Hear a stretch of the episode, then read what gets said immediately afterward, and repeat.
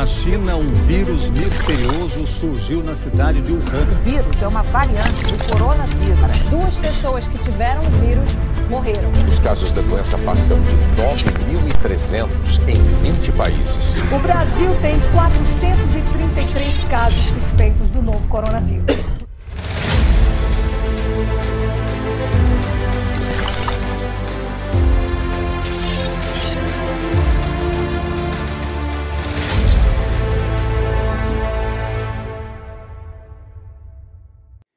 Que momento incrível.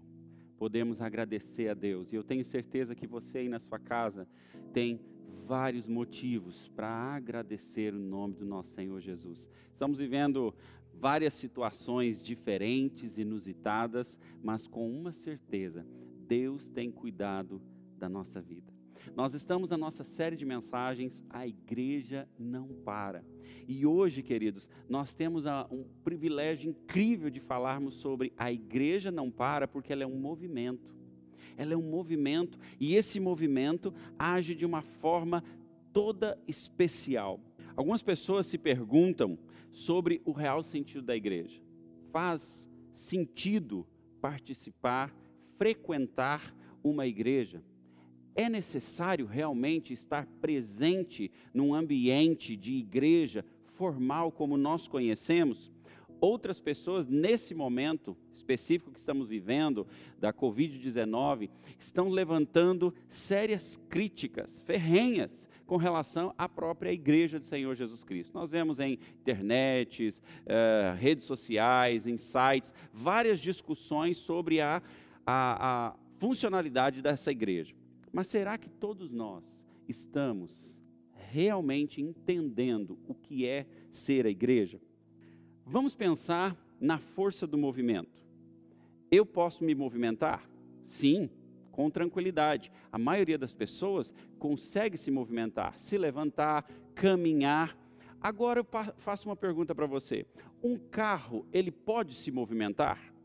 Se você respondeu que sim, ele só pode se movimentar porque ele depende de alguém que tem a capacidade da força do movimento. Um carro sozinho, ele não tem a capacidade de se mover, de se movimentar. Ele precisa de alguém que venha conduzi-lo. Isso se chama força do movimento. Da mesma forma, queridos, é a igreja. Nossos templos, nossas catedrais, nossas organizações, instituições, elas são como um carro. Elas não podem se movimentar, mas as pessoas que nela estão fazem com que isso se movimente, com que isso trabalhe de uma forma a benefício do Evangelho de Jesus Cristo. Da mesma forma, eu e você precisamos aprender o que é a igreja. A igreja não para porque ela é um movimento. Muitas pessoas têm acreditado que a igreja é prédio, que a igreja é organização, mas não é assim. A igreja somos nós, sou eu e você. A palavra de Deus nos diz em Mateus capítulo 10, versículo 16: Eu os estou enviando como ovelhas entre lobos. Um destaque especial aqui para a palavra enviando. Quem disse isso foi Jesus. Jesus disse isso aos seus discípulos. Nós fomos enviados. Ser enviado é ser enviado a algum lugar, com um objetivo, com um propósito. Isso é movimento. A igreja não pode ficar estagnada, a igreja não pode ficar parada. A igreja não foi enviada para ficar trancada dentro de quatro paredes, como se fossem né, grandes túmulos. Vamos pensar da seguinte forma: algumas igrejas parecem mais como túmulos, bonitos por fora, mas por dentro não tem vida. Nós não fomos feitos para sermos túmulos, nós somos um movimento vivo.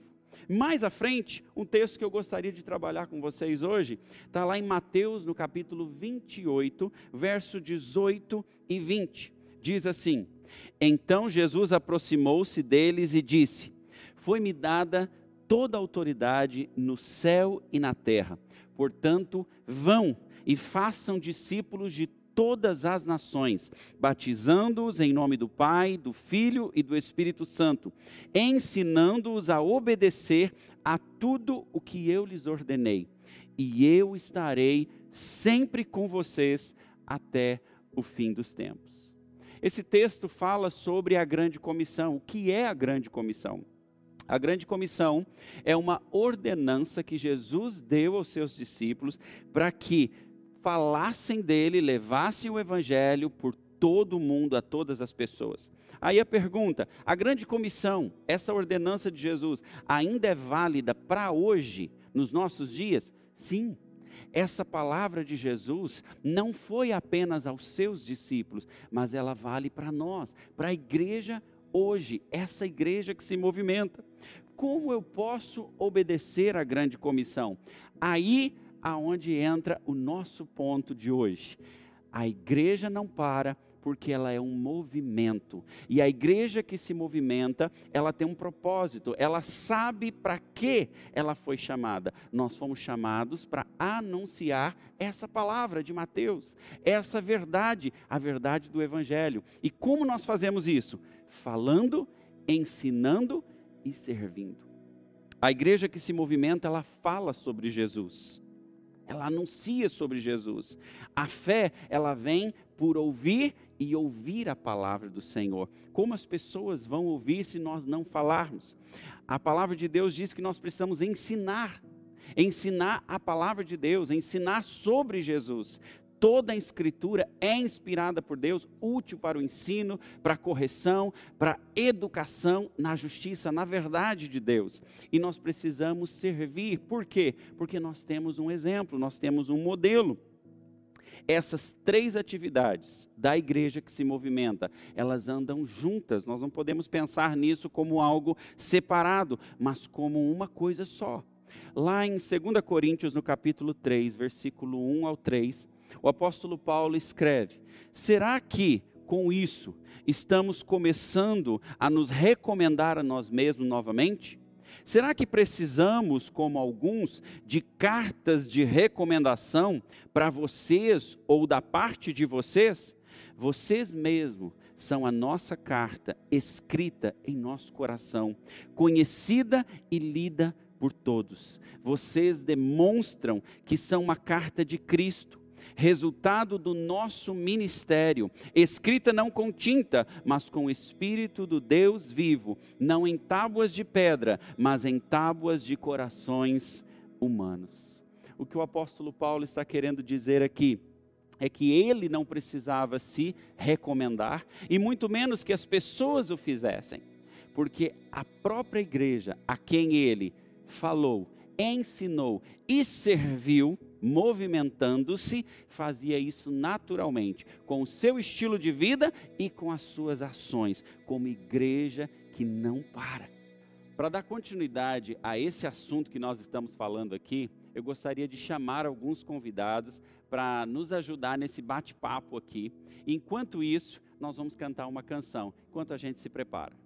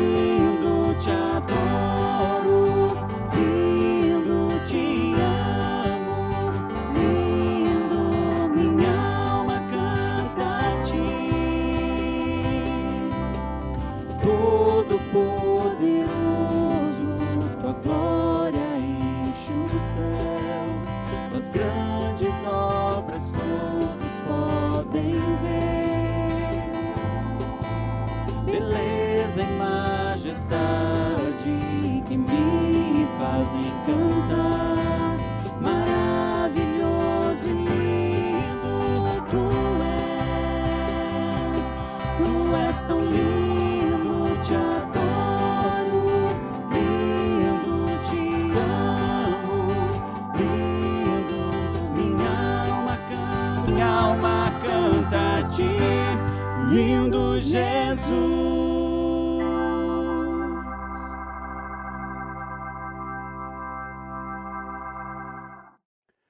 Oi, gente, estamos de volta e agora nós estamos aqui com os nossos convidados para termos esse momento de conversa. Temos a Vanessa, a Silvana, o Maninho e o Matheus Galete. Para que a gente possa entender melhor o nosso assunto hoje, nós precisamos lembrar que quando Jesus disse: Toda autoridade me foi dada, por isso vão. A igreja, ela se movimenta falando, ensinando e servindo. Dentro do contexto falar, Jesus ele disse que nós seríamos suas testemunhas. E nós não podemos cair no erro de achar que nós apenas testemunhando sem falar. O que é que nós fazemos quando nós recebemos uma boa notícia? Nós contamos. Nós corremos e queremos espalhar isso. Então, falar de Jesus, falar sobre Jesus, anunciar o Evangelho está totalmente ligado com a nossa fala. Lá em Romanos, no capítulo 10, versículo 14, diz assim: Como, pois, invocarão aquele em quem não creram? E como crerão naquele de quem não ouviram falar? E como ouvirão se não houver quem pregue? Queridos, a igreja que não para é aquela que se movimenta através das suas palavras, ou seja, anunciando o evangelho. Meu irmão, o que é que tem saído das nossas bocas, não é verdade? O que é que tem saído da nossa boca? Nós estamos cumprindo esse chamado?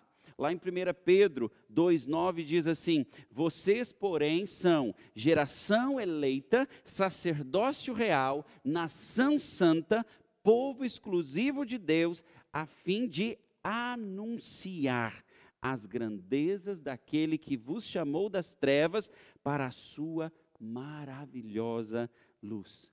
Coloque a sua voz à disposição de Deus.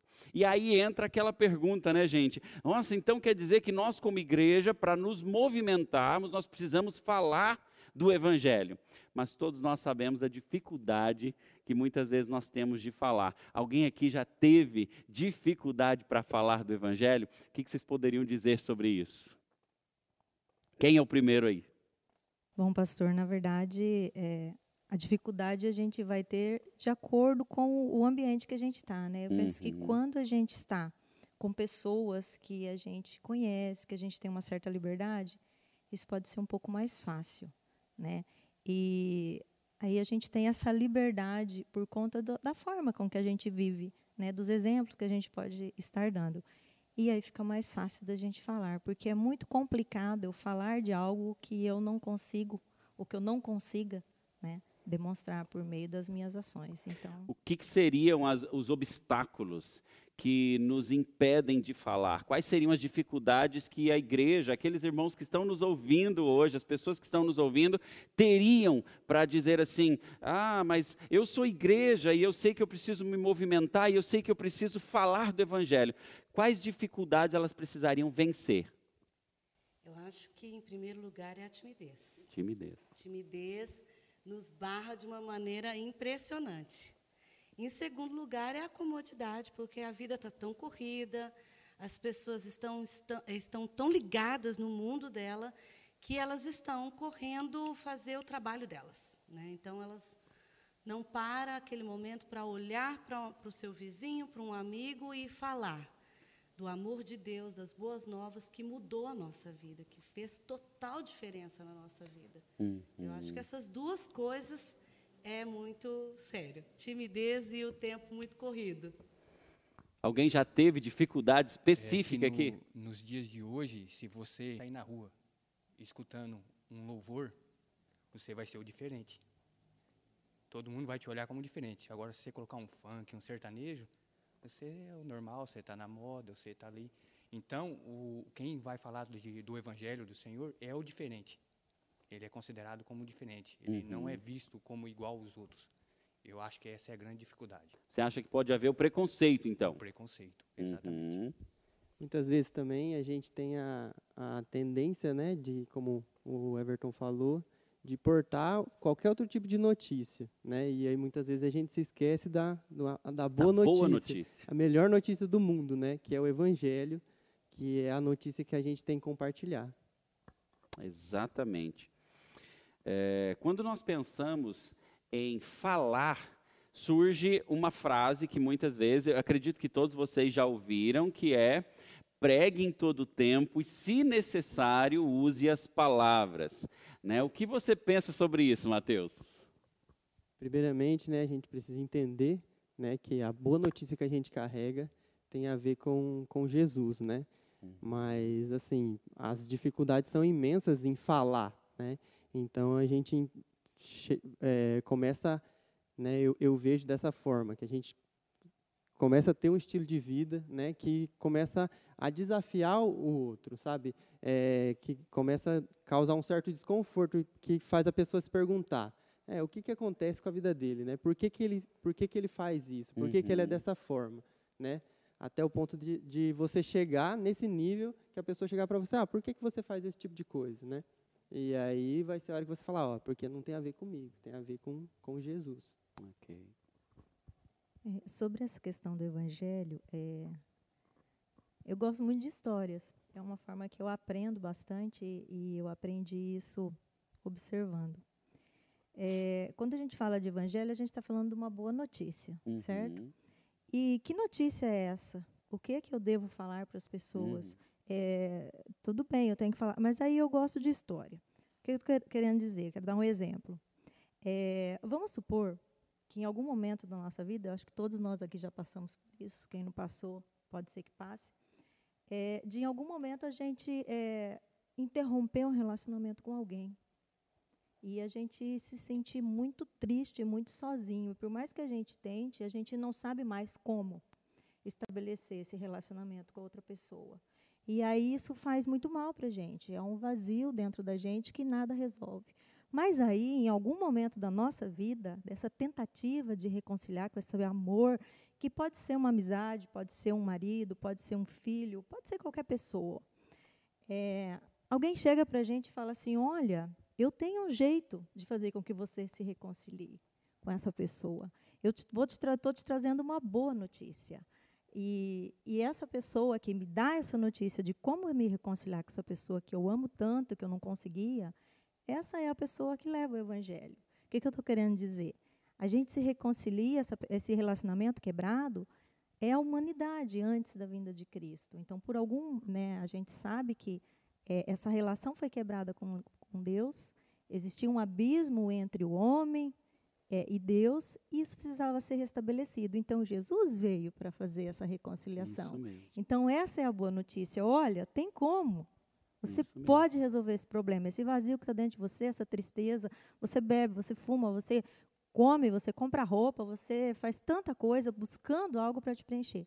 Mas isso aí é esse amor, que é o pai que precisa ser reconciliado com Legal. você. Eu gosto de pensar muito nessa, nessa frase, porque ela nos leva a pensar na prática. Né? Uhum. Mais do que só falar. E não tem como você separar a fala do conhecimento e da prática. Então, o que você vive tem que ter total ligação com o que você fala, ou o que você fala tem que ter total ligação com a sua prática. Uhum. E para você ter prática, você precisa ter conhecimento. Para você falar, você também precisa ter conhecimento. Tudo isso se une, né? E isso é o evangelho verdadeiro, porque é, o verdadeiro cristão ele não se limita só no que ele fala ele simplesmente vive o Evangelho uhum. profundamente. É de dentro para fora e é de fora para dentro. É uhum. É completo. Que legal, né, gente?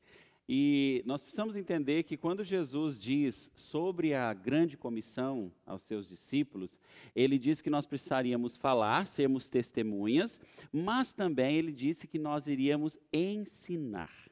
Com relação ao ensino, eu gostaria que a gente pensasse algumas coisas o que é ensinar, ou seja, fazer discípulos. Se nós pensarmos nessa palavra, vamos pensar na nossa missão, a missão daqui da IEB, levar todo tipo de pessoa a ter um profundo relacionamento com Jesus. Nós não ensinamos sobre a nossa vida, nós ensinamos sobre Jesus. Discípulo é a palavra usada para representar aquela pessoa que ela é um aprendiz de outra pessoa. E para aprendermos, isso leva tempo, não é verdade? A gente não aprende as coisas da noite para o dia. Jesus nos mandou fazer discípulos e não construir prédios. Os prédios, eles são importantes porque eles fazem referência ao nosso conforto, às coisas que nós usamos para nos reunir como, como público, né, como pessoas, como corpo. Mas a igreja que se movimenta não está presa a prédios. O prédio não tem a força do movimento, que está ligado ao ensino. E nós temos aqui a Silvana, que é professora, também diretora, né, uma das diretoras do colégio aqui na cidade. E durante grande parte do período da nossa história, a igreja, até mesmo como instituição, ela ajudou a fundar muitas universidades na história, tanto do ensino geral quanto do ensino cristão. Como igreja, Silvana, nesse momento, a igreja que se movimenta cumprindo a missão de Jesus, ela tem o papel de ensinar. Como igreja, nós poderíamos nos envolver mais na comunidade nesse aspecto? Bom, na verdade, essa questão do ensino, ela é bem séria, né? Porque a gente observa na sociedade que a gente vive hoje, como a Vanessa já disse, com a correria que todos estavam, né? Uhum. Porque Deus parece que deu uma pausa no Uhum. mundo e agora a gente tem uma chance, né, real da introspecção, de pensar nesse evangelho, de pensar nessa palavra e, e ter em mente que essa chance a gente ainda está tendo dessa palavra. Mas o ensino, ele não pode ser terceirizado, ele não pode ser passado para outras pessoas. Eu tenho que fazer a minha parte na minha casa, com os meus filhos, com aqueles que estão perto de mim, porque, é, retomando, com essa sociedade do jeito que está, né, com essa loucura é, que se vive hoje, é, a tendência é de deixar para a escola. A escola educa, a escola ensina, e aí a gente vê que muitas vezes o nosso papel lá na escola não está sendo mais só a, a parte intelectual. A gente tem que ensinar tudo, ensinar a conversar, ensinar a comer, ensinar boas maneiras, ensinar, sabe? Então, assim, o, o indivíduo de uma forma integral. Mas isso é responsabilidade de todos, da Uhum. sociedade, da família. Seria, seria como pensarmos que o Evangelho foi dado a responsabilidade de anunciar sobre o Evangelho à Igreja de Jesus e nós muitas vezes terceirizamos isso. Seria mais ou menos assim: faça o meu papel. E é importante a gente assumir esse papel de que a boa notícia ela pode ser anu- anunciada ou dita em todos os ambientes da nossa sociedade, colégios, escolas, eh, nossas famílias, vivenciar o ensino, né? Ou seja, pregar a palavra do Senhor aonde estivermos, não é isso? É, e o ensino, ele não acontece da noite para o dia. Uhum. Né? Ele é demorado, exige repetição, exige dedicação, exige tempo, gastar muito tempo. Né? E é isso que a gente percebe que precisa né, nos dias de hoje. Então, essa é a função nossa, enquanto igreja, e é a função de todos aqueles que, que têm, né? nós temos esse papel de levar essa mensagem, de levar esse evangelho, de ensinar essa boa notícia. Muito legal, muito legal. Gente, seguindo aqui, nós vamos partir para a nossa terceira ação da igreja que se movimenta dentro da grande comissão. Jesus nos mandou falar, Jesus nos mandou ensinar, mas também Jesus nos orientou a servir. A igreja que se movimenta é aquela que serve. E quando nós pensamos em servir, por que servir?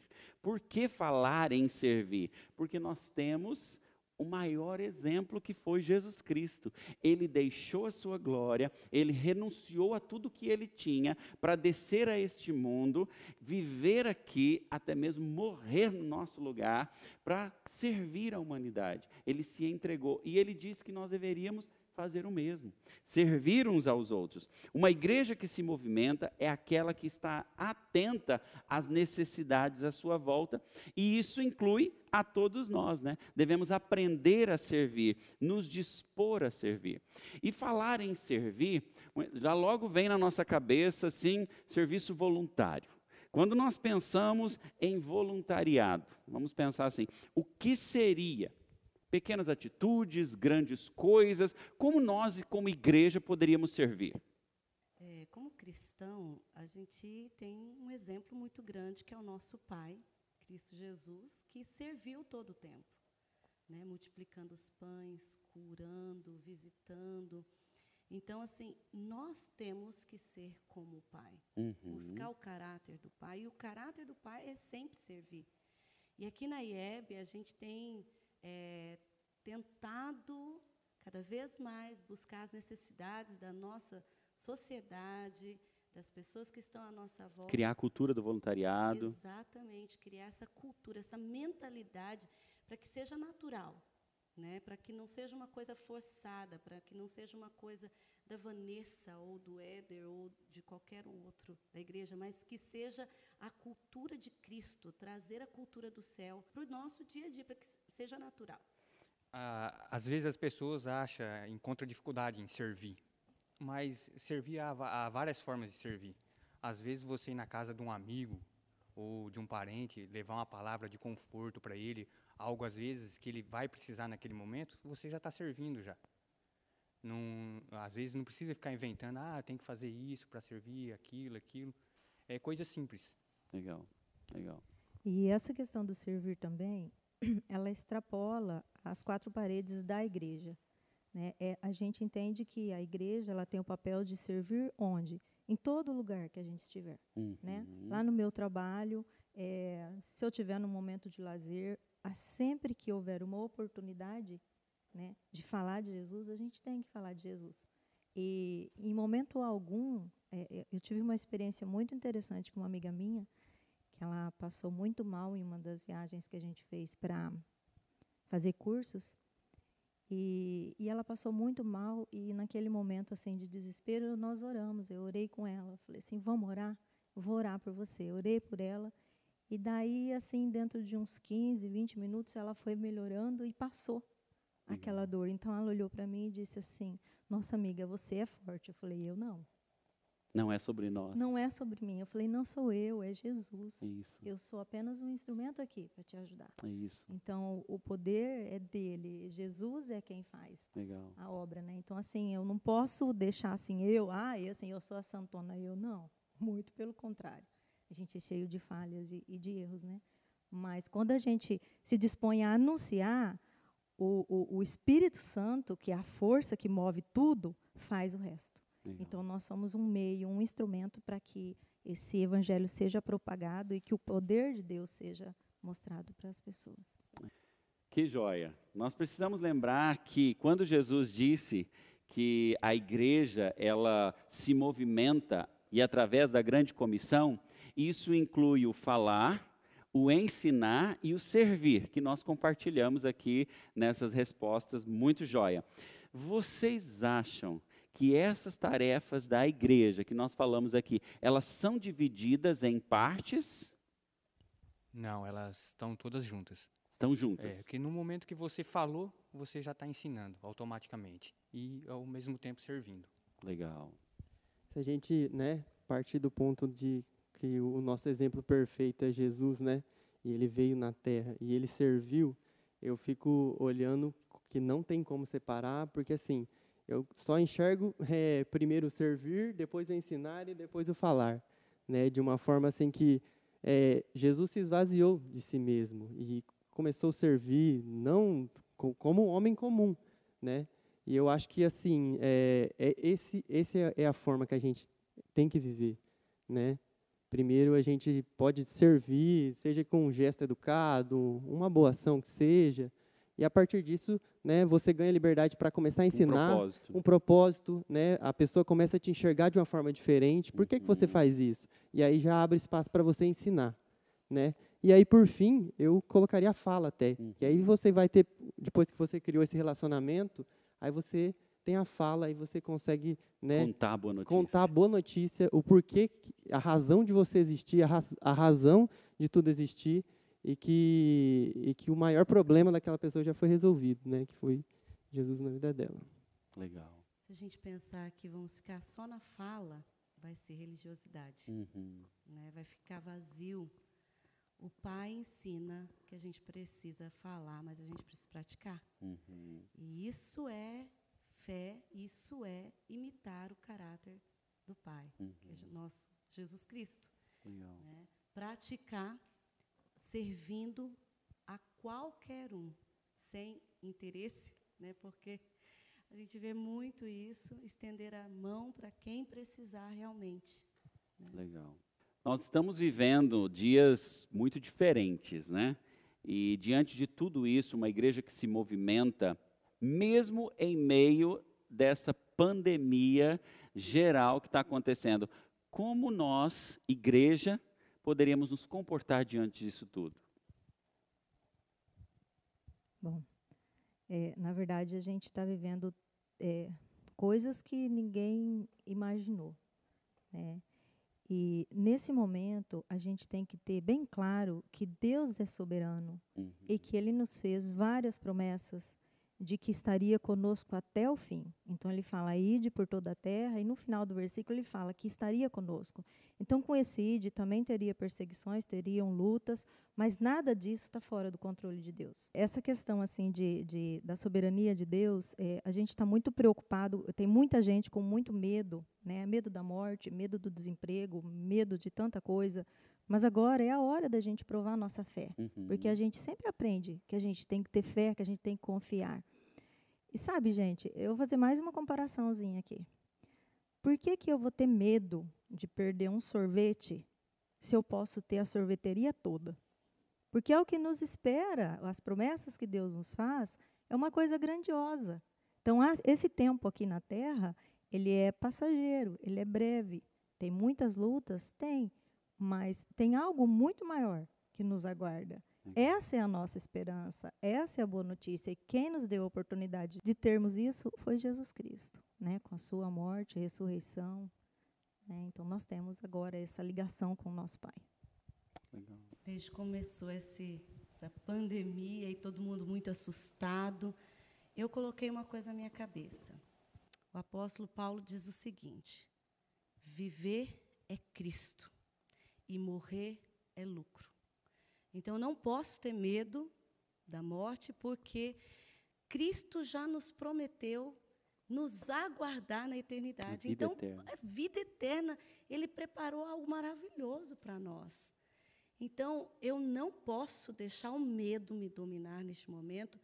E eu acredito que tem muitas pessoas surtando por causa do medo. O medo não pode me controlar, é eu que tenho que controlar ele. Dominar, né? O Senhor disse lá em Gênesis, dominar. Então eu preciso e eu tenho esse poder em Cristo Jesus de dominar a minha mente, as minhas emoções. Legal. Muito jóia, gente. Obrigado por esse tempo. E agora eu gostaria que você pensasse aí na sua casa.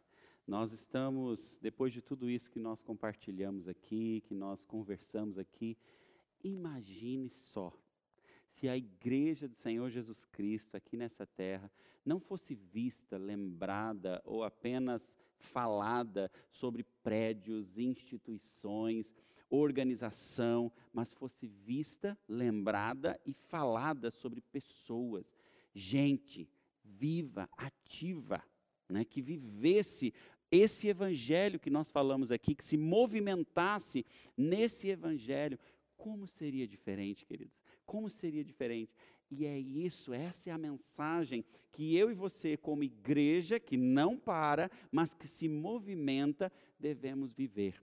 A igreja fala, ela ensina, ela serve. E isso não tem a ver comigo, tem a ver com Jesus Cristo. Dispõe o seu coração, aí onde você está, na sua casa, juntamente com a sua família, dispõe a sua vida a buscar uma forma diferente de viver. Assuma a responsabilidade que Jesus te deu na grande comissão. Ide por todo o mundo, aproveite esse momento e anuncie o Evangelho. essa é a boa notícia que Deus entregou nas nossas mãos. Eu gostaria que aí onde você estivesse, juntamente com a gente aqui, fechasse os seus olhos. E nós vamos orar nesse momento. E você vai falar com Deus: Senhor, eu, eu preciso, eu preciso ter essa força, eu preciso viver essa igreja que se movimenta, eu preciso ser essa igreja que se movimenta. Aproveita esse momento agora, feche os seus olhos aí onde você está e vamos falar com Deus. Senhor nosso Deus, nós estamos diante da tua presença. Nós queremos agradecer pela tua palavra, queremos agradecer, ó Deus, pelo privilégio que o Senhor nos deu, a grande comissão, esse chamado, essa ordenança que o Senhor entregou a, nossa, a nossas mãos, a nossa responsabilidade, ó Pai, de irmos a este mundo, falarmos do teu amor ensinarmos sobre a tua palavra, vivermos um evangelho, servirmos as pessoas, estendermos as mãos ao necessitado. Deus nos ajude, nos fortaleça, fortaleça a vida de cada um que está nas suas casas hoje. Em nome de Jesus, levanta uma igreja poderosa, levanta uma igreja viva, levanta uma igreja fortalecida no Senhor, uma igreja fortalecida na palavra do Senhor, ó Deus, que faça diferença na cidade, que faça diferença em todos os segmentos da sociedade, ó Deus. É a nossa oração, Deus, juntos aqui, em nome de Jesus. Amém.